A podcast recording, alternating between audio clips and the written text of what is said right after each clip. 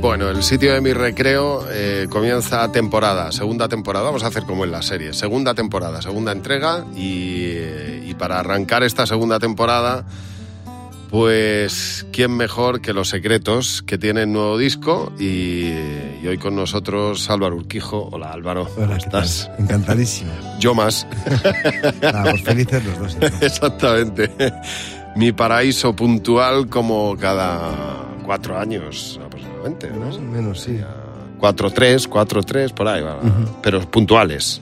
Sí, hombre, nosotros intentamos cada vez que tenemos material, pues sacar un disco. Hay veces que no te gusta tanto y tardas más porque buscas mejor material y otras veces que te sale más rápido. Pero bueno, sí, cada cuatro años así tenemos un disco en la calle, sí. Pero eh, ¿hasta qué punto la disciplina es importante mm, o ha sido importante en vuestra carrera? Hombre, nosotros hemos sido, hemos tenido como mucha especie de, de pundonor profesional, ¿no? Siempre hemos querido dignificar o no arrepentirnos de lo que hacemos, ¿no? Que eso parece tontería, pero yo creo que es por vergüenza, ¿no? Dicen, "No, joder, si, lo hicamos- si lo hacemos muy mal, yo me muero de vergüenza si escucho algo que he hecho mal, ¿no? O, me arrepiento muchísimo. Entonces, una de las consignas era no, no quedar mal, ¿no? realmente, hacer las cosas con dignidad y que nos gustaran a nosotros por lo menos. Y eso lo hemos llevado toda la vida. Y también eso ha significado muchas veces estar sin grabar disco, porque si no tienes material que, te- que crees que es adecuado o que no crees que te guste demasiado, pues ta- tardas más tiempo. O sea, la disciplina sí, pero con un objetivo, ¿no? El de cumplir ciertos mínimos de calidad, de, de, no sé, de forma y de, de contenido de los discos, ¿no? Igual que con los shows, ¿no? De la misma manera que mientras estemos rindiendo bien haremos conciertos, yo si tuviera algún problema con la voz, ya estuviera mayor o lo que fuera, pues decidiría no, no hacerlo. No creo que eso es un- una apuesta por, por la dignidad pro- profesional. ¿no? Quiero despertar si estoy soñando. Y si no es un sueño, mejor dormir. Hoy todo me parece un mundo extraño. Eso que nunca me iba a ocurrir. Quiero encontrar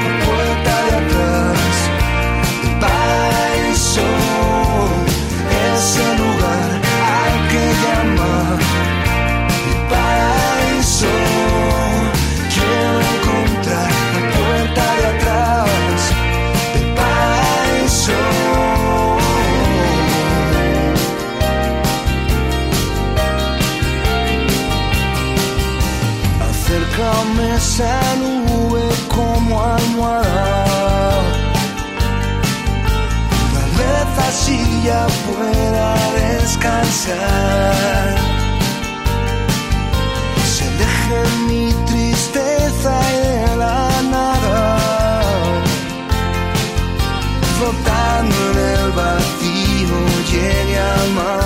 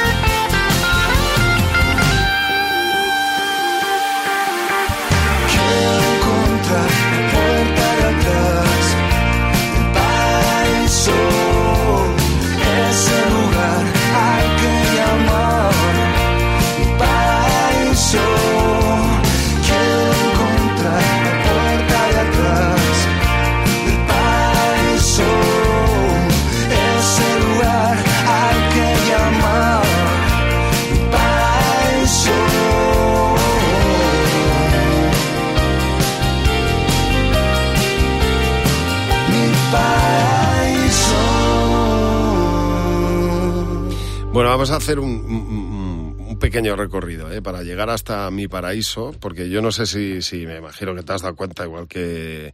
Pero vamos a considerar mi paraíso como el principio de la quinta década de los secretos. ¿Te parece bien? Uy, qué bonito, sí. Me parece maravilloso. Pues sale en, el, sale en el 19, se puede considerar ya que es un disco del 20. Vale, ¿eh? perfecto, sí, sí. Y el comienzo de la quinta década ya, que se dice pronto.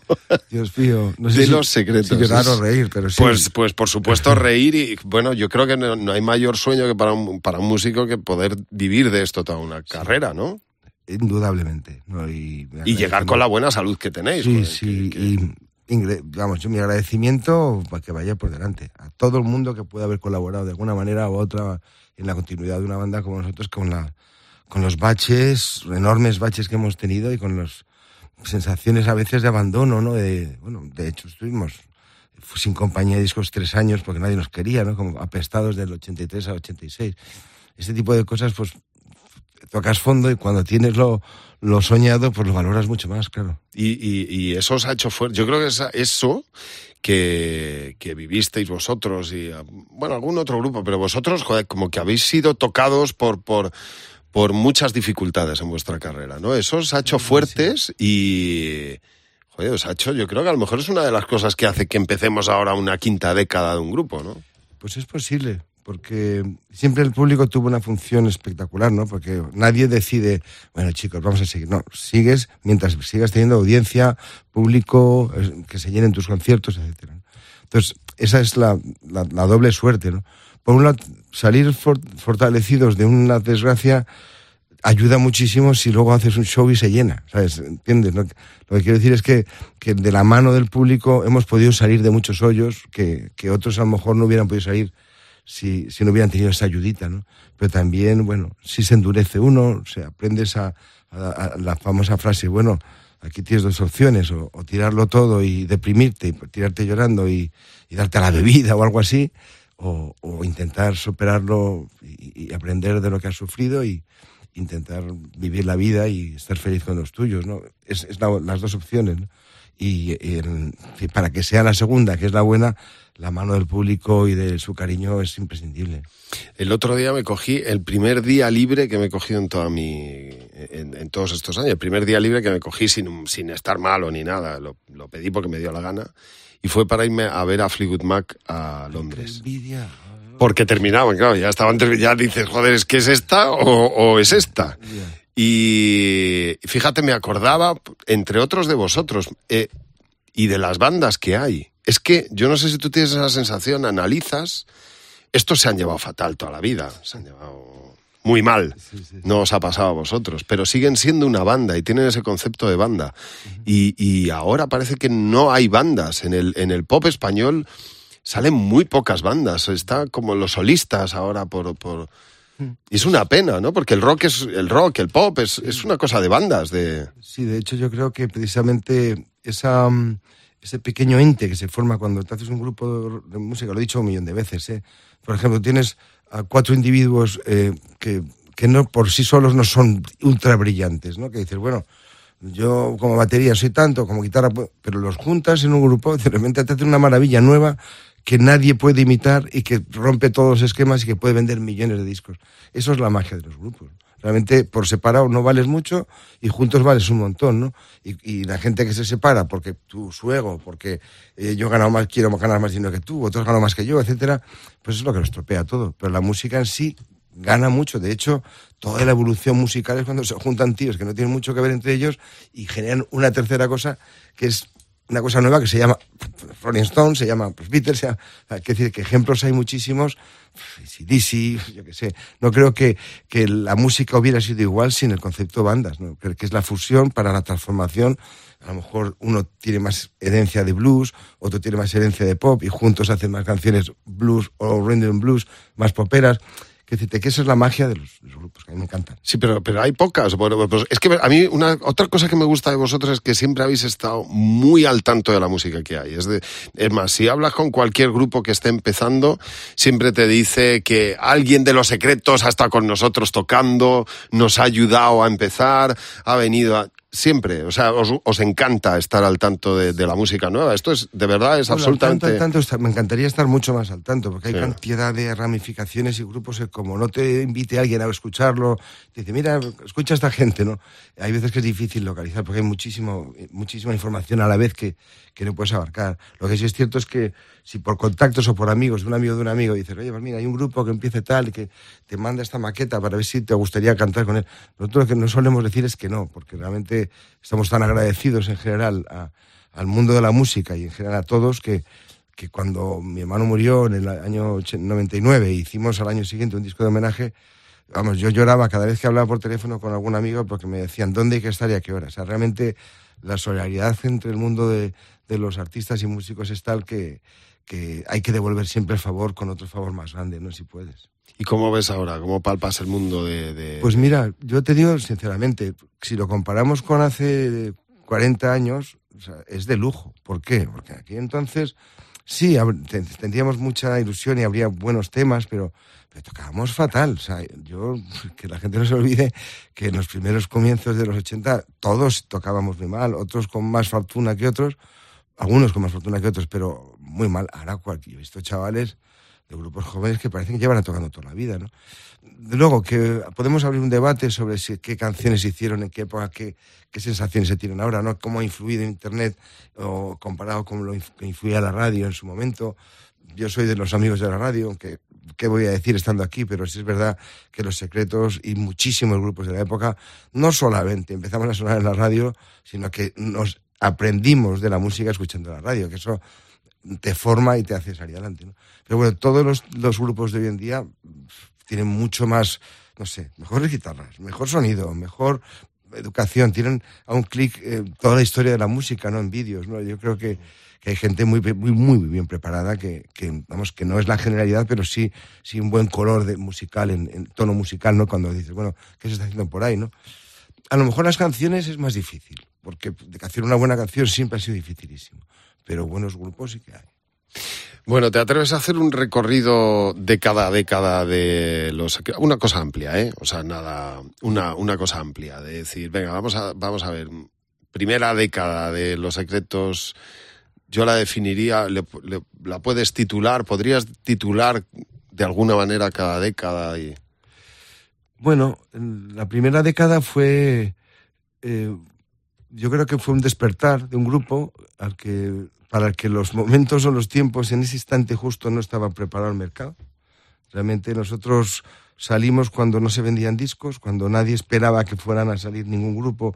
Pues la primera jornada que salimos, pues La Chapó, Mamá, Los Secretos, Cadillac, recuerdo que había unos pocos grupos. Y no nos comimos nada. Pero sí es cierto que fuimos un ariete de entrada en medios y sobre todo a nivel de contratación, de grupos, de en directo. ¿no? Yo me acuerdo que en la primera gira que hicimos, que fue- si, el disco salió en septiembre del 80, nuestro primer disco, un manager nos dijo, ¿queréis ganar algo de dinero con esto? digo, hombre, si nos- se puede, qué bien. Y fuimos a hacer una gira y el primer concierto que fuimos, cuando estábamos montando los amplis y tal, el dueño nos dijo, "Echa, un momento, un momento, quietos, no os mováis. Y digo, "¿Por- ¿pero por qué? Vosotros sois muy jóvenes, no podéis los, los del grupo. Entonces llamó a su hija y al, y al DJ del- de la discoteca, donde tocábamos, y dieron fe que éramos nosotros y continuamos montando. Pero nos encontrábamos con cada cosa, bueno, gente que no había llevado un grupo en su vida, hacer según qué salas, de los primeros en hacer giras de teatro, o sea, que nos, nos pusimos ese papel de, de, de colonos, ¿no? De, de ir a investigar. Lo que pasa es que, como nosotros teníamos bastante claro la música que queríamos hacer, y luego las influencias este- externas y la New Wave, todas esas cosas, dieron un poco de, de más atención a según qué otra música, ya más tecnológica o más descarada o más vanguardista o más moderna, si no, yo no lo niego, ¿no?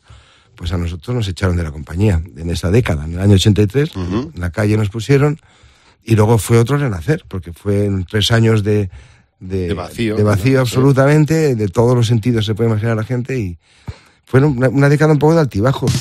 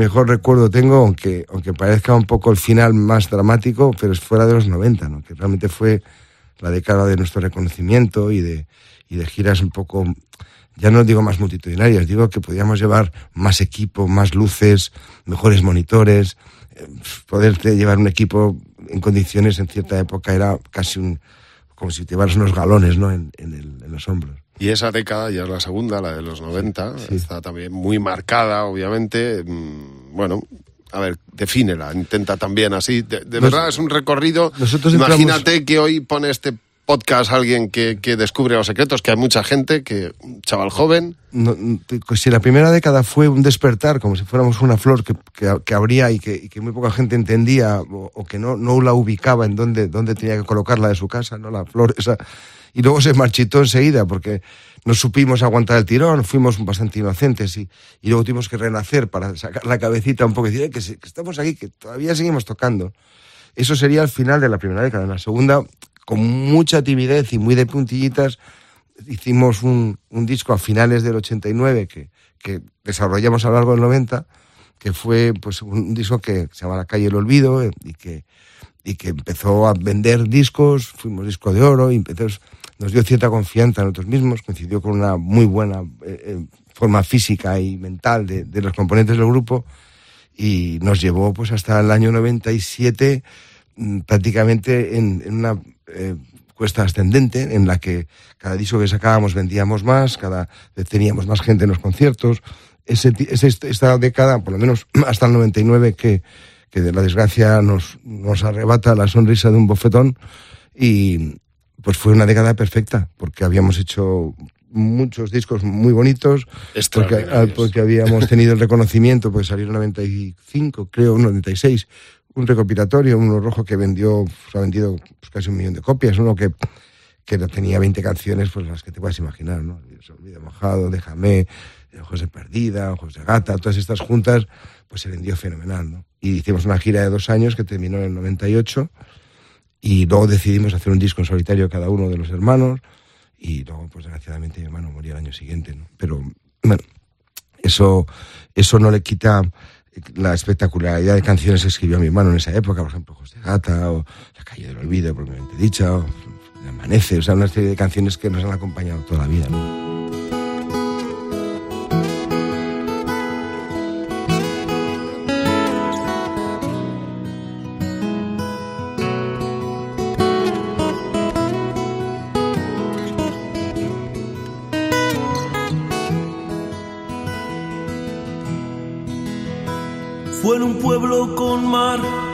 Una noche después de un concierto. Tú reinabas detrás de la barra del único bar que vimos abierto. Cántame una canción al oído que sirvo y no pagas. Solo canto si tú me demuestras que es verde la luz de tus ojos de gata. Loco porque me diera la llave de su dormitorio. Esa noche canté al piano del amanecer todo mi repertorio. Con él quiero beber, el alcohol me acuno entre sus mantas. Y soñé con sus ojos de gata, pero no recordé que de mí algo esperaba.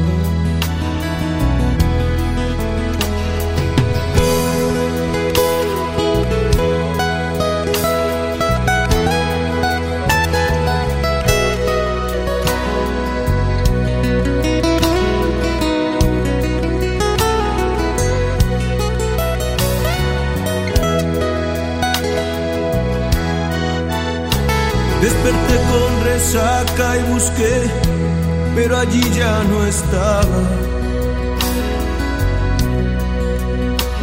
Me dijeron que se mosqueó porque me emborraché y la usé como almohada. Comentó por ahí que yo era un chaval ordinario pero ¿cómo explicar que me vuelvo vulgar al bajarme de cada escenario? Pero ¿cómo explicar que me vuelvo vulgar al bajarme de cada escenario?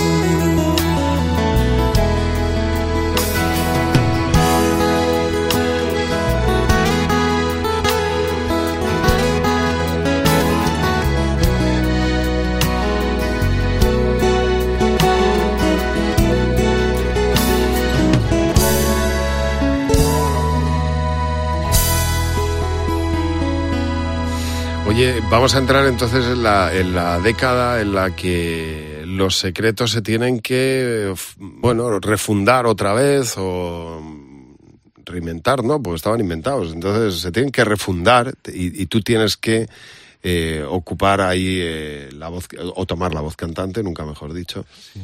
Es una década, me imagino, de, de, porque es una década extraordinaria a nivel de, de discos también. Eh, y, y, me imagino que con mucha recompensa para vosotros, uh -huh. ver que la gente os sigue queriendo, que, que, que os querían volver a ver. Sí. Pero claro, una tristeza tremenda también.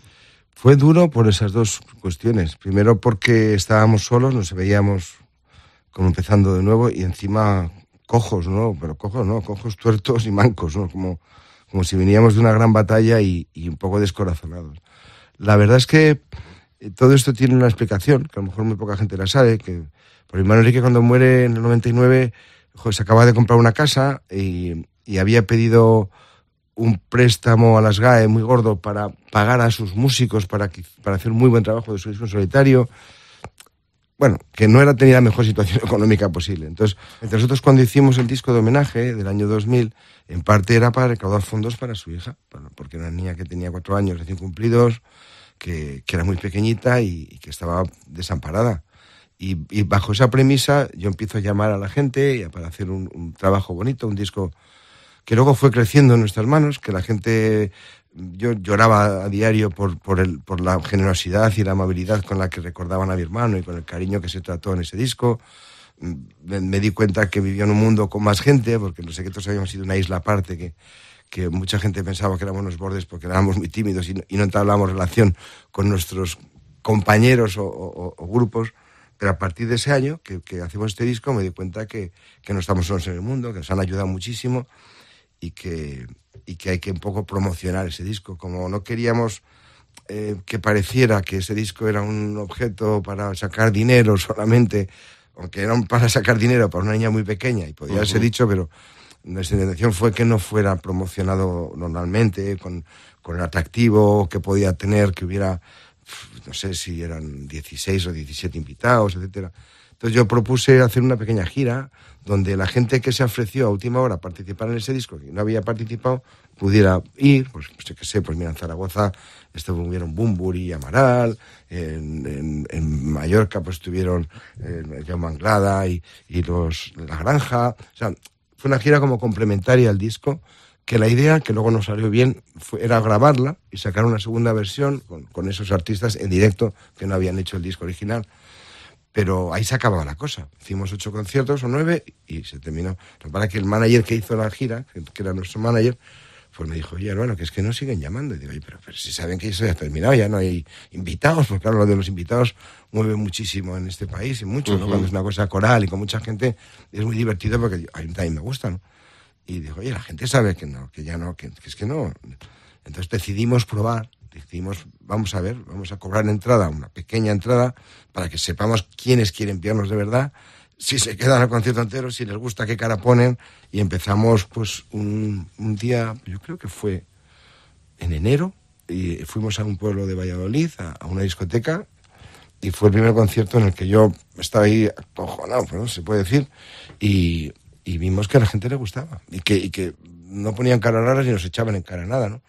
Siempre nos sentíamos un poco usurpadores, ¿no? Porque realmente, honestamente, no teníamos otro oficio. Yo ya llevaba 20 años tocando la música, no había tenido tiempo de aprender ninguna otra profesión. Podía haber sido algo músico, pero la diferencia era que nosotros como grupo mi hermano Enrique era el que componía y cantaba, pero el que arreglábamos y los armábamos las canciones éramos los demás, ¿no? Y los que decíamos la estructura, o decía, mira, aquí te falta una estrofa, Enrique, o aquí vamos a parar, que hay un solo, una parjadita, y cogemos el final. O sea, ayudábamos a arreglar las canciones que hacía mi hermano Enrique con, con mucha facilidad, todo hay que decirlo. Pocas, pero con mucha facilidad. Entonces, el sonido de los secretos no se vio alterado, simplemente la voz.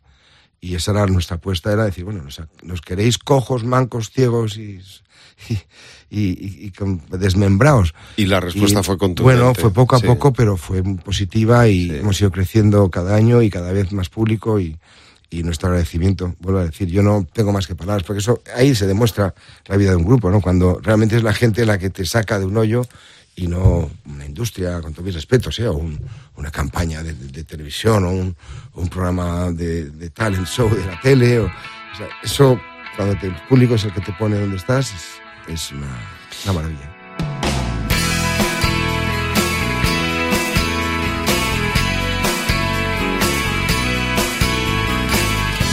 En el bulevar de los sueños rotos vive una dama de poncho rojo, pelo de plata y carne morena. Mestiza ardiente de lengua libre, gata valiente de piel de tigre, con voz de rayo de luna llena. por el bulevar de los sueños rotos, pasan de largo los terremotos y hay un tequila por cada duda. Cuando Agustín se sienta al piano, Diego Rivera lápiz en mano, dibuja Frida Kahlo desnuda. se escapó de una cárcel de amor, de un delirio de alcohol, de mil noches en vela.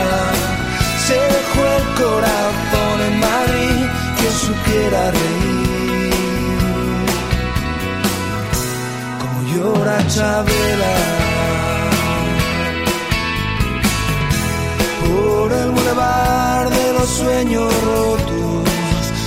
Desconsolados van los devotos de San Antonio pidiendo besos. Ponme la mano aquí, Macorina, rezan tus fieles por las cantinas, paloma negra de los excesos.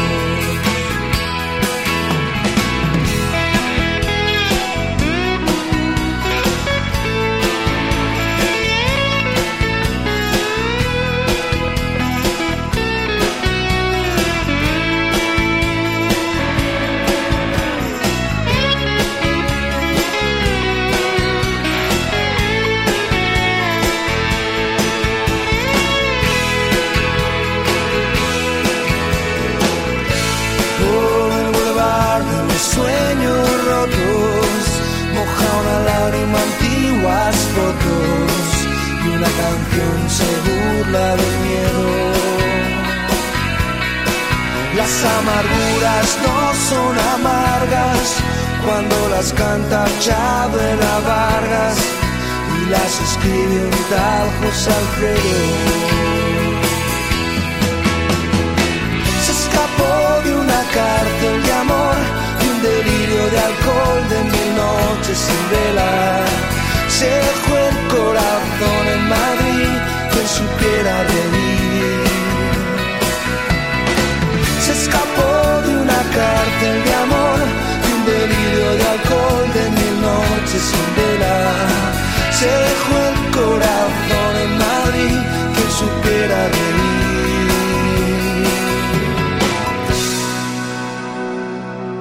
Como llora Chabela.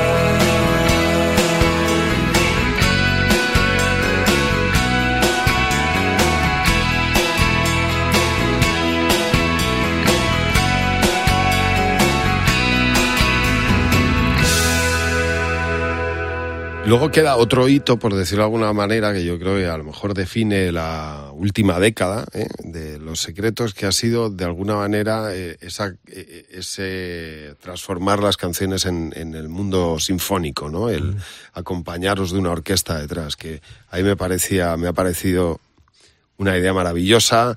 Eh, veros en sitios como el Teatro Real es una gozada. Eh, no sé si estarás conmigo, que ese ha sido otro paso más para vosotros. Sí, ¿no? nosotros en nuestra carrera siempre intentábamos tener retos en los que pensábamos que nos íbamos a desenvolver bien y que teníamos primero curiosidad y yo por ignorancia pues veía como el mundo de la sinfónica, de la clásica, de los arreglos orquestales, a lo mejor no, no, no demasiado cercano a nuestro mundillo, ¿no? Porque todo empezó por unos arreglos de cuerda para un disco acústico que hicimos en el 2003 y de repente dije, jolín, pero si esto que estén aquí 12 personas tocando es muy emocionante y, y muy vibrante, tío, pero los tenía en la espalda y oías eso como si fuera, oh, esto no es un teclado, esto no es un piano, esto, estos son señores y señoritas tocando estupendamente y eran 12. ¿eh? Entonces, claro, esa sensación cuando ampliamos esos arreglos a, a una banda sinfónica, a una orquesta sinfónica, perdón, de seis canciones y luego intentamos, bueno, intentamos que lo conseguimos, hacer los arreglos para, para total de 13, para por lo menos llenar una hora de espectáculo, porque es complicado que alguien haga buenos arreglos. ¿no? Y se juntaron dos casualidades, un disco que se hizo en Sony, que era La Edad de Oro del Pop Español, y era con la Orquesta de Radio y Televisión Española, tres canciones cada grupo, que eso se hicieron arreglos profesionalmente hablando muy buenos. Y, y, y, a partir de ahí pues nos vimos con un repertorio. Y claro, tocar con 70 personas detrás, que parece como si dijeras, baja un poco el teclado. No, no, baja a esas 70 personas. No es el volumen que meten y la, y la sensación que te dan un escenario cuando estás cantando con, con vibración como si fuera un cómic, de, despeinado hacia adelante por culpa de, del empuje que tienen tanto músico de verdad tocando un instrumento que suena, no tecladitos y cosas así o, o aparatos que, que, no hacen ruido solo, sino que son electrónicos. ¿no? Entonces el, el, tema era que nos encantó. O sea, yo ha, sido un amor.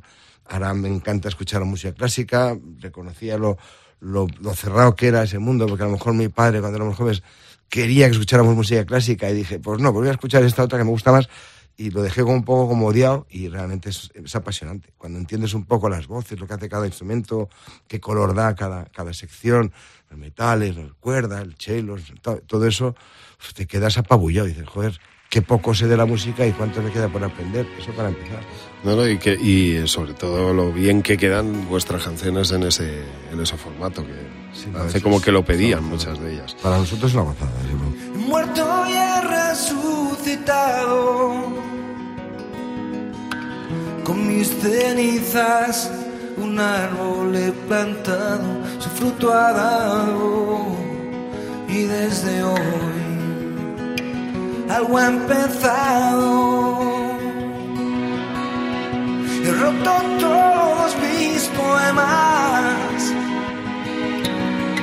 los de tristezas y de pena, y lo he pensado y hoy sin duda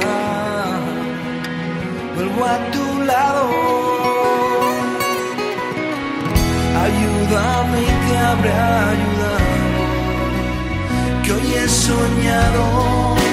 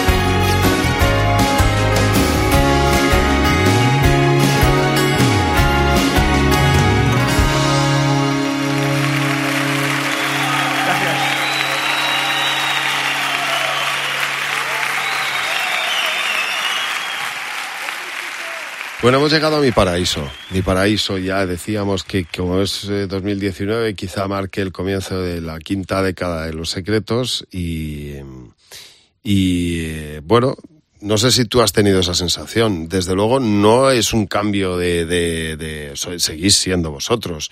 O sea, que, que mm, yo me queda por oír el disco entero y tener un, un diagnóstico claro de, de percepción total, ¿no? He oído unas canciones maravillosas que siguen siendo vuestro espíritu totalmente, vamos. Hombre, yo creo que los secretos sí tenemos una peculiaridad, es que muy, muy tempranamente, yo creo que por culpa de los instrumentos que teníamos en aquella época, por la mísera economía que teníamos como jovencitos de una España de las 78 en comprar instrumentos, yo me compré un segun- uno de segunda mano que, que era accesible para mí, que tenía 12 cuerdas, una guitarra. A partir de ahí formamos un, una especie de entidad sonora que era una mezcla del folk norteamericano con las canciones de Aute o Sabina, pasado por, por yo qué sé, por los brincos. ¿no? Es que no, no sabría explicarte, pero escuchábamos todo tipo de música. Pero esa identidad musical, en cuanto ya estos compases o cuatro, de anda, mira los secretos. Y, y como que la gente ya nos asociaba ¿no? esa música. Yo creo que este disco es un poco como si hubiéramos, nos hubiéramos puesto los trajes de, de aquella época, con los instrumentos antiguos, y, haber hecho un, un homenaje también a, nuestro pequeño paraíso, que es nuestro mundo donde nos desenvolvemos muy bien, que es esas pequeñas a- esos pequeños aromas de- del folk rock fronterizo mezclado con medio ranchera mezclado con medio música bastante influenciada por, por yo qué sé, por, por la música española y, y la, y por la mezcla que te digo, pues eso, rancheras de, desde mexicanas, pasando por Tex-Mex y llegando a, a los Eagles, por ejemplo, nos habían influenciado muchísimo. Y luego, por otro lado, vivíamos en Europa, yo había estado de viaje de fin de curso en, en Londres y me había asustado de los punkies, de los mods, de lo que estaba pasando al final de los 70, que era una barbaridad, que se llama New Wave y que ahora lo llamamos movida madrileña, pero fue el resultado, la cicatriz que dejó la New Wave mundial en España se llamó movida madrileña, pero en realidad fue un, una entrada de agua, de, de aire fresco en, en- en las radios y en, y en las casas de la gente, donde cada semana tenías un pedazo de disco, ya llamarlo de U2 o de Police o de la Joy Division o de los Church, de repente sacaban los Pretenders, el roto, sacaba Bruce Springsteen, el de River, digo, Dios mío, ¿sabes? Sí. Era una locura, Sí, ¿no? era Era muy difícil no estar enganchadísimo a la música en aquella época y, joder, si eras un chaval joven y que tocabas en un grupo, pues tenías dónde imitar y dónde copiar y dónde, dónde aprender, porque de todo lo que yo oigo en mi vida aprendo algo, ¿sabes? O sea, Pero qué suerte haber vivido eso, ¿eh? También, porque, joder, es que lo ves ahora con la perspectiva que lo dices. Claro, lo dices todo seguido y es verdad. Sí, joder, Es que, que, y la suerte que hemos tenido de poder llegar a vivir, bueno, yo como, como comprador compulsivo de discos y, y oyente de, de- y espectador, ¿no? De todo lo que estaba pasando y tú desde dentro. Pero, joder, qué bien. Sí, qué- no, qué- aparte que, que yo, claro, a ese ritmo de, de, de fantasía que es cada mes un pelotazo, o sea, es un, un pedazo de disco en la calle impresionante. Eh, me acuerdo que el el- estaba con una gripe tremenda y el primer día que escuché en la radio Every Breath You Take de, de Police dije, qué cabrón. O sea, es Sting, ¿no? He hecho la canción de la historia, ¿no? Como diciendo, qué buenos son, ¿no? Y eso me pasaba a diario. Luego me compraba un disco de los Cars, luego los Records y los, los eh, Sinceros, los grupos así que eran menores, pero que te llegaban los discos, que lo oías en los bares y decías, qué pasada. También tengo que decir que la radio ahí jugó un papel, todos oíamos la radio, quedábamos eh, a través de la radio, nos veíamos en, en las, en la recepción de la radio, porque estaba, la de Radio España estaba muy cerca de, de donde íbamos a tomar copas luego, quedábamos con los DJs de la radio y nos influyeron muchísimo a la hora de... Con Gonzalo, con ahí en- Gonzalo con- Garrido, por Rafael supuesto. Aibol, con Ahí empecé yo en Radio con España. Diego Manrique, con todo esto nos hemos ido viendo en conciertos y tal, porque claro, todos íbamos a todo lo que había en aquella época Mm. y, a, y a- y a aprender y a flipar, porque ya te digo, yo iba a los conciertos y me da igual que tocara, lo iba a disfrutar seguro, porque ver música en directo es una pasada, ¿no? En- sea del estilo que sea, ¿no? Ahora cambia un poco. Ahora el tema es va más bien por followers. o sea, que llenas un concierto si tienes más followers y. Bueno, pero los festivales cuestión- funcionan extraordinariamente bien, ¿eh? Sí, O sea, pero- es- y hay cosas, o sea, hay cosas nuevas, sí, hay sí, optimismo, ¿eh? Por algún lado. No era en los garitos que también tú y yo nos hemos chupado con Imagina Rock, pero, pero hasta, vamos, hasta... Además, tocaban tarde los capones y en entre semana. sí, sí.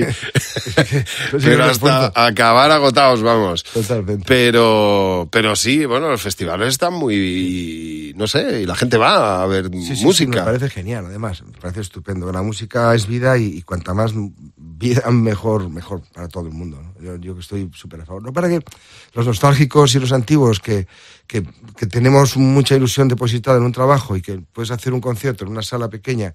Imagínate un grupo que empieza, un grupo que empieza, tiene muy limitado sus, su desarrollo. Tiene la suerte de que una discográfica se fija en él o, tiene su canal o donde quiera de que se comuniquen a través de tal tiene cierta viralidad y, y puede tener cierta fama y, y darse a conocer, es bastante más complicado ahora, fíjate, que en nuestra época. En nuestra época, eh, lo difícil era no grabar un disco para un grupo. O sea, si tenías una maqueta y, tenías desenfado y aunque fueras muy malo, ¿sabes?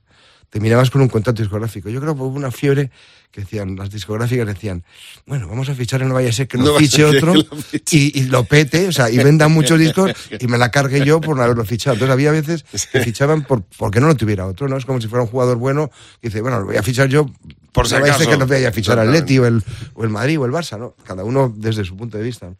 Y, y muchas veces era un, les, les estallaban las manos. O sea, de repente había un éxito, funcionaba, y otras veces lo que pasaba es que había potencial, pero no lo sabían vender, ¿no? Porque tampoco había mucha experiencia en todos los campos, ¿no? Eh, fuimos en aquella época muy, eh, ¿cómo se dice?, innovadores a la hora de ir a la radio y, y que te hicieran caso y que te pusieran tus maquetas y, y la gente de la radio nos ayudó muchísimo, pero luego dado ese paso, llegado un poco más allá, pues los primeros que no teníamos ni idea éramos nosotros, súper mal asesorados, eh, poco ambiciosos tal vez, eh, no teníamos manager que nos dijera esto va así, esto va así, o sea que me cometimos un montón de errores al principio de los que luego nos hicieron más duros y aprendimos, ¿no? porque un error contractual te dura años, ¿sabes? De, solucionar y, muchos disgustos y mucha mala sangre que, puedes, pueden hacer que un grupo se rompa. ¿no?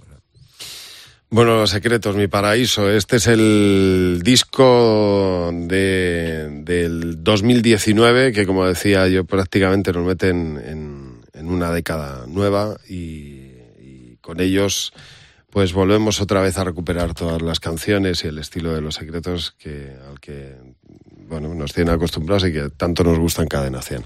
Oh, Sí, yo que- quería decir que, que aunque sea el sonido de siempre los secretos, que para mí es totalmente novedoso. Es un Sí. disco que suena bastante distinto a los anteriores, pero un poco af- afianzándonos en, en nuestras partes fuertes, ¿no? O, o más personales. ¿no?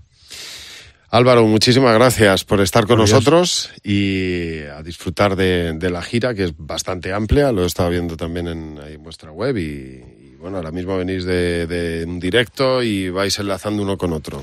Pues muchas gracias, la verdad que sí, que estamos bien contentos de todo cómo van las cosas y agradecer desde aquí a Cadena 100 y a todo el público que, que nos permitan seguir quitando la lata. Un abrazo fuerte. Un abrazo.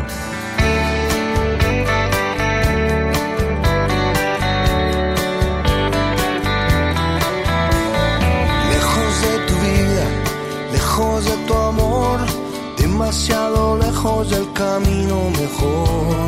Lejos de tu risa, lejos de tu voz, mi vida en blanco y negro y la tuya en color.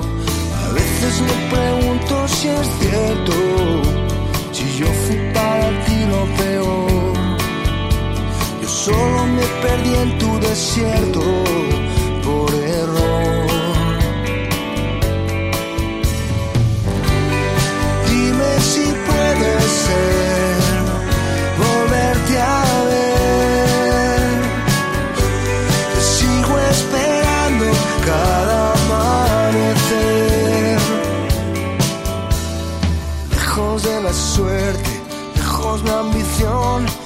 Demasiado tarde perdí mi ocasión. Lejos de ser fuerte, lejos del valor. Vivo entre los restos de tu desilusión. Todos me saludan tan serios. Me dicen que así estaré mejor. Yo les pido no hablar de ello, por favor.